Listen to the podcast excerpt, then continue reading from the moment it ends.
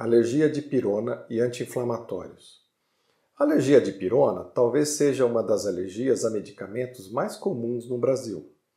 Os principais sintomas são a urticária, onde se observa o aparecimento de placas na pele, geralmente associadas à intensa coceira e a inchaço.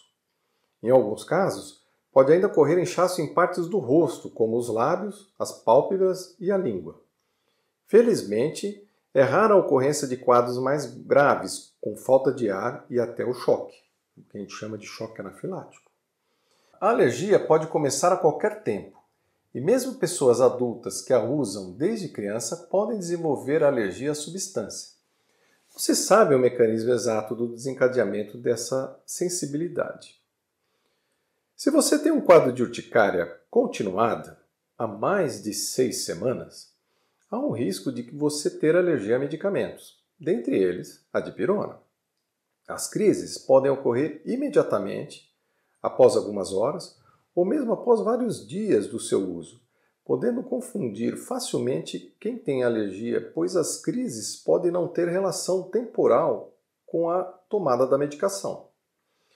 Se você ou alguém da sua família tem alergia suspeita ou confirmada de pirona, deve evitar usá-la.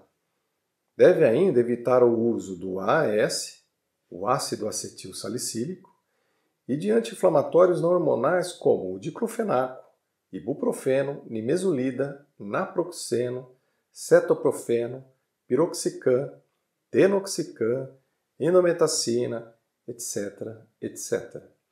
Caso haja necessidade do uso de medicação para dor ou febre como anti-inflamatório, o médico alergista deve orientá-lo melhor. No entanto, de uma maneira geral, em caso de necessidade premente, você poderá tentar o uso do paracetamol ou da escopolamina para as cólicas. Fica a dica.